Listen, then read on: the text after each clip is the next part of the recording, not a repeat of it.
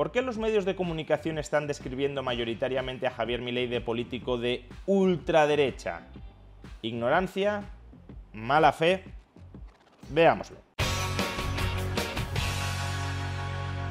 Prácticamente todos los medios de comunicación de España han calificado a Javier Milei de ultraderecha o de extrema derecha. Por ejemplo, el diario El Mundo, el peronismo sufre la peor derrota de su historia y la ultraderecha libertaria de Milei gana las primarias argentinas. Público, el ultraderechista Javier Milei vence por sorpresa en las primarias de Argentina. Antena 3, el ultraderechista Javier Milei irrumpe con fuerza y gana las elecciones primarias en Argentina.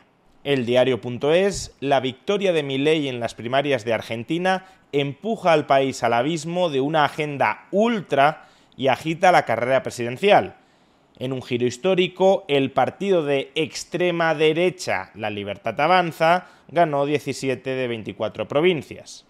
El periódico catalán Ara también titula La ultraderecha gana contra pronóstico las primarias en Argentina. El periódico La victoria del ultra en las primarias coloca a Argentina al borde del precipicio. Y en el texto podemos leer: El gobierno de Argentina bebió este lunes bajo el aluvión de votos obtenidos por el ultraderechista Javier Milei en las PASO, la medicina que puede volver más amargo el presente político. También, asimismo, el diario El País, triunfo de la extrema derecha y ausentismo récord, las claves de las primarias en Argentina. La vanguardia, el triunfo del ultraderechista Javier Milei, la gran sorpresa en las primarias de Argentina. El Nacional de Cataluña, la ultraderecha argentina acapara las portadas. El argentino Javier Milei y Junts per Cataluña protagonizan las portadas de la Virgen de Agosto. Y el diario vasco Naiz, Seísmo político en Argentina. Triunfa la extrema derecha antisistema y colapsa el kirchnerismo. Son muy pocos los medios de comunicación que tratan de calificar ideológicamente a Milei en sus titulares y que más o menos aciertan o no se alejan demasiado de la realidad. Por ejemplo, El Español. Giro a la derecha en las primarias argentinas. El anarcocapitalista Milei gana con el 30,2% del voto. El debate.com, el libertario Javier Milei gana las primarias en Argentina y pone en jaque al kirchnerismo. O ABC, Milei acapara el voto del hartazgo contra el kirchnerismo en Argentina. Contundente victoria del economista anarcoliberal en las primarias presidenciales con un mensaje anticasta que promete derogar décadas de peronismo. En un vídeo de hace dos años ya expliqué por qué, desde mi punto de vista, calificar a Javier Milei de ultraderecha o de extrema derecha era un profundo error.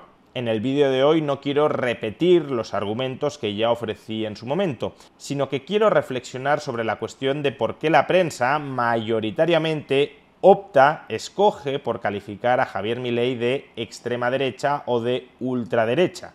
Y la explicación más sencilla de este fenómeno, que probablemente sea cierta para muchos medios de comunicación, es que están intentando calificar a Javier Milei de ultraderecha para descalificarlo ideológicamente.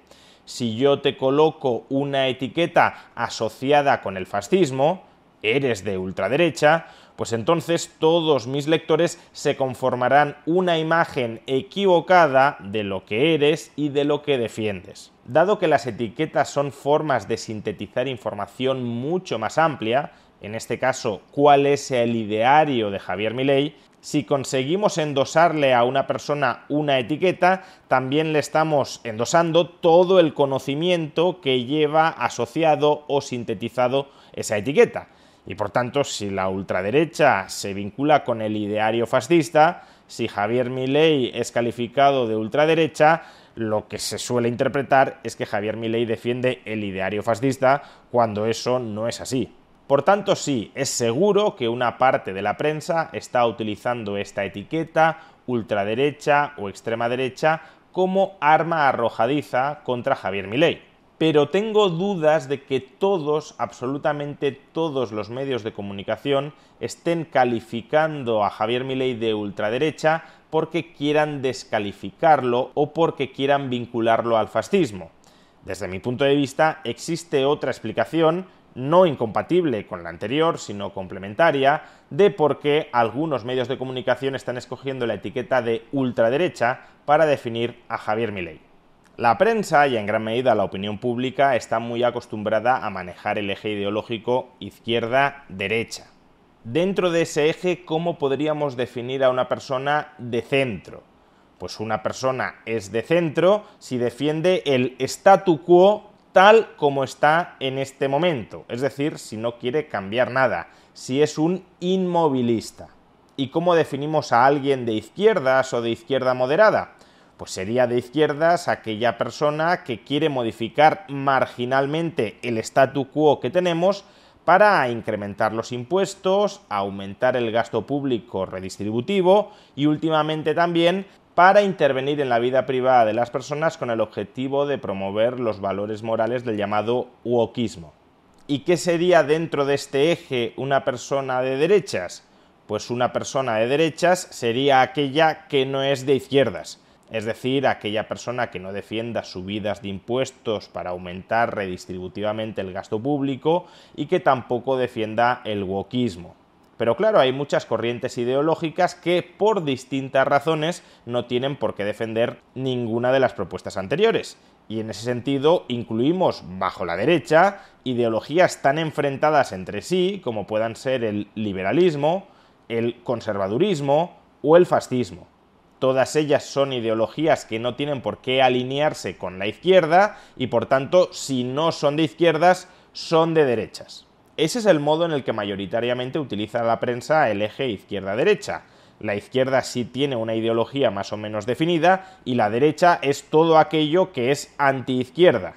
Si el fascismo es antiizquierda, pues entonces el fascismo es de derechas. Si el liberalismo es antiizquierda, entonces el liberalismo es de derechas. Da igual que el liberalismo sea antifascista y el fascismo sea antiliberal como ambos los definimos en función de su oposición a la izquierda, pues a ambos los incluimos dentro de la derecha.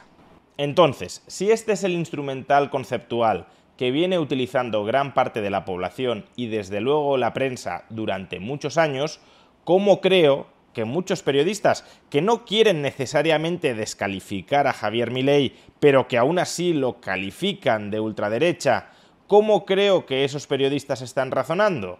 Pues de la siguiente manera. ¿Mi ley es de izquierdas?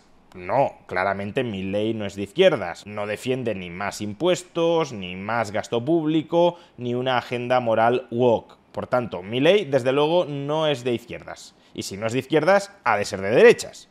Ahora bien, mi ley es una derecha moderada, una derecha que busque solo ajustes marginales, pequeños cambios en una dirección contraria a los de la izquierda, pero pequeños cambios en el statu quo.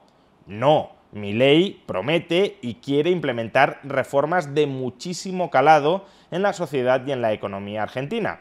Reformas que, como ya hemos dicho, no son de izquierdas, sino de derechas. Entonces, si mi ley es de derechas, pero para la prensa no es de una derecha moderada como pudiera serlo Juntos por el Cambio, si mi ley va mucho más a la derecha de lo que suele ir lo que la prensa califica de derecha, pues entonces no le queda otra a la prensa que definir a mi ley de ultraderecha, de extrema derecha, de persona que no tiene los mismos planteamientos que aquello que normalmente llamábamos derecha, en el caso de Argentina, juntos por el cambio. Va más allá, y ese más allá de la derecha, la prensa solo sabe calificarlo de ultraderecha, más allá de la derecha. Por tanto, aunque pueda haber algunos o muchos medios de comunicación que estén utilizando la etiqueta de ultraderecha o extrema derecha de manera deliberada para descalificar a mi ley asociándolo con un ideario que no es el que mi ley defiende, también creo que hay otra parte de la prensa, de los medios de comunicación, que están calificando a mi ley de ultraderecha simplemente porque son víctimas del pobre instrumental conceptual ideológico que vienen utilizando desde hace décadas. Si una persona solo puede ser o de izquierdas o de derechas y mi ley no es de izquierdas y no es de derecha moderada, pues solo sabemos calificarlo de ultraderecha. Pero en realidad el uso de etiquetas tan pobres o simplistas a quien termina descalificando no es a Javier Milei, sino que a quien termina descalificando es a quien usa esas etiquetas tan pobres y tan simplistas porque carece de alternativa. Lo que el empleo generalizado de estas etiquetas pone de manifiesto es la mala fe ideológica de una parte de los medios de comunicación y la limitación intelectual de otra parte de esos medios de comunicación.